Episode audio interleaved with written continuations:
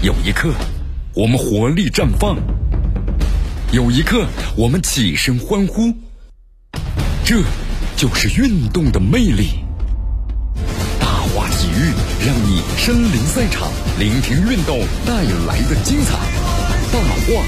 体育。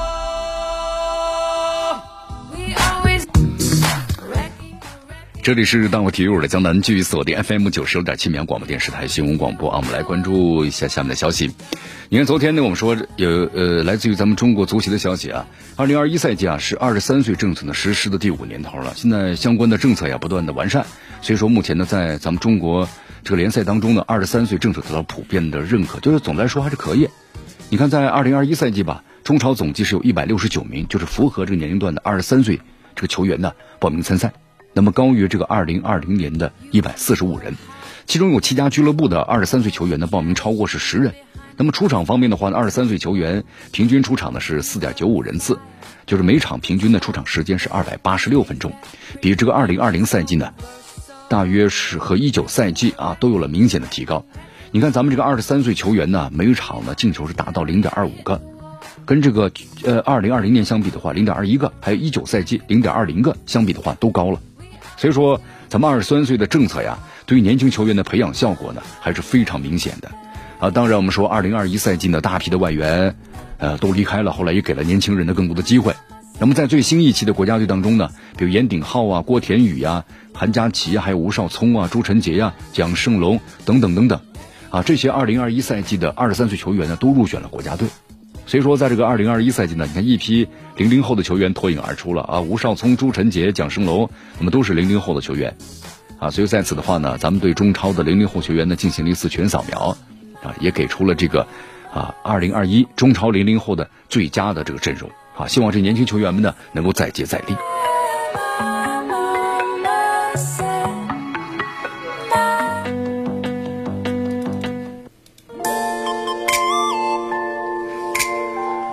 好，咱们国足十二强赛呢和日本队的比赛就要打响了啊！有网友晒出了和这个阿兰的私信对话，这阿兰在回答呢，是不是要代表咱们国足征战的十二强赛时回复了是 yes 啊？呃，媒体人韩乔生也表示，这给中国足球啊是吃下了定心丸。你看，在一月二十号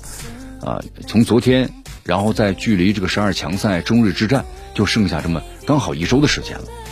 呃，关于这个规划球员最新动态呢？我们说有网友晒出这个聊天截图，就是阿兰打不打这个世界杯预选赛，跟跟随中国队啊？阿兰回复的是 yes。我们说目前国足呢在上海正在进行这个集训，五十二名球员，十五人教练团队，非常庞大啊，选秀嘛。但最终去这个日本的只有一半的人数，二十五人左右。那么谁会成为那个幸运儿不是很重要的，就咱们看一下规划球员有几个人能够入选，因为这规划球员我们说了，在意识和技术方面确实要比咱们国内球员要好啊，这是肯定的。那么同时呢，这个阿兰的一句话呀，给咱们的广大球员们呢吃下了定心丸。那么另外一位规划球员的陆国富，我们说此前呢，在这个球迷聊天的时候也亲口表态，说自己虽然不能够继续为广州队的效力，那么但是会参加剩下十二强赛。再加上另外一名规划球员蒋光太，那么将会有可能三名规划球员吧。那么这我们说三名球员的话呢，肯定是咱们国足抢分的最强的希望。好，这里江南再为大家介绍一下啊，就关于在这个热刺女足效力的唐佳丽，唐佳丽目前呢已经是通过核酸检测正式归队了啊。到现在为止的话，咱们中国女足的二十三名球员全部到位。按照小组赛的赛程呢，中国女足在一月二十号，就是昨天呢，啊十八时对阵呢这个中国台北女足。我们说这个结果会怎么样呢？当时球迷们呢也都非常的这个关注呀。你看我们在今天节目当一开始的时候呢。啊，没有告诉大家，其实我们这个结果可以预测啊。最终咱们中国队呢是以四比零战胜了中国台北队，而且王霜呢在其中是梅开二度啊，所以说还是蛮高兴的，对吧？但是我们说了，这场比赛呢看不出咱们中国的这个实力，所以说现在的话呢，但是不管怎么样吧，取得开门红，这是个非常好的这么一个效果了。咱们中国队啊和中国台北队，还有呢伊朗队和东道主印度队啊一起是分在了这个 A 组啊。好，也希望咱们中国女足的话呢，在这次这个女足这个亚洲杯当中啊，走得更远一些啊，因为不好说嘛。一个比赛的话，最重要的还是在小组赛当中，淘汰赛也更重要，对吧？同时呢，你看关于咱们中国男足的话，我们说通过两场教学内部的比赛之后的话，那就要进行最终的人员的确定了。那么人员确定了没呢？官方还没有消息，但是呢，你看这个民间 已经有消息出来了，包括一些记者啊也发布了消息。那么参加国内集训的这个二十三人的王大雷、刘殿座、严俊凌、朱晨杰、张凌鹏啊、王申曹、严俊、蒿俊闵、吴曦、徐昕、张玉宁、郑铮、于大宝等等等等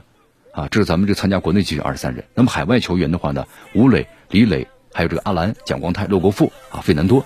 入选啊！当然，我们说最终的话还是要以这个中国足协官宣的为主。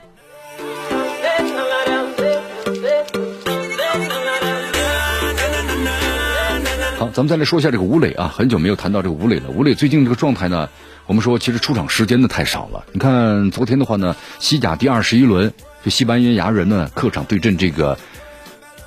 呃加迪斯，那么二比二战平了。这场比赛呢，吴磊呢又没有出场。我们说现在的话呢，看吴磊已经是六轮。西甲联赛都是坐在这个替补席上了啊，呃，西班牙人呢，在我们说上周末就是国王杯八分之一决赛中啊，不敌这个马洛卡队，结束了就是国王杯的征程。那么后来又做客呢，对阵这个排名倒数第二的，而且是连续七轮的联赛不胜的加迪斯。那么西班牙人呢，我们说还是没有改善的，遇弱好像不弱也不强，这么一个问题。本赛季西班牙人呢对阵这个保级球队的比赛踢都非常糟糕，他们上一轮联赛呢正式输给了保级球队，就是埃尔切。西班牙人在第十分钟啊，我们说取得领先，那么在之后的话呢，后来对方也在进球，双方最终打成了是二比二啊。最后的时刻，我们这场比赛啊，吴磊呢依旧是替补啊，但是呢这个替补的话一直连热身都没有做，所以吴磊呢连续十一轮联赛没有首发了。我们说这样的话，吴磊这个状态就很难得以保持或者说是提升啊，这都是一个问题。所以现在大家一听这个吴磊呢，挺着急的啊。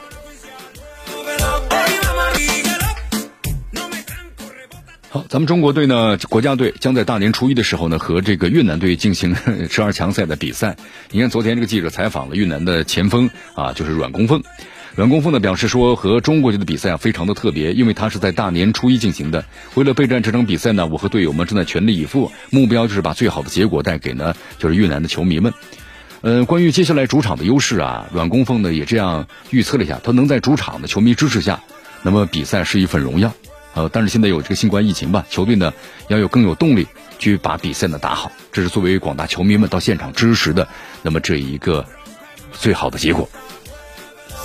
确实啊，咱们中国球迷同样也期待着，对吧？您就像这个李霄鹏说了，关键时刻又大年初一过年的时期，球队呢千万不要掉链子，是吧？好，时间关系，今天节目到此告一段落，我是江南，咱们明天见。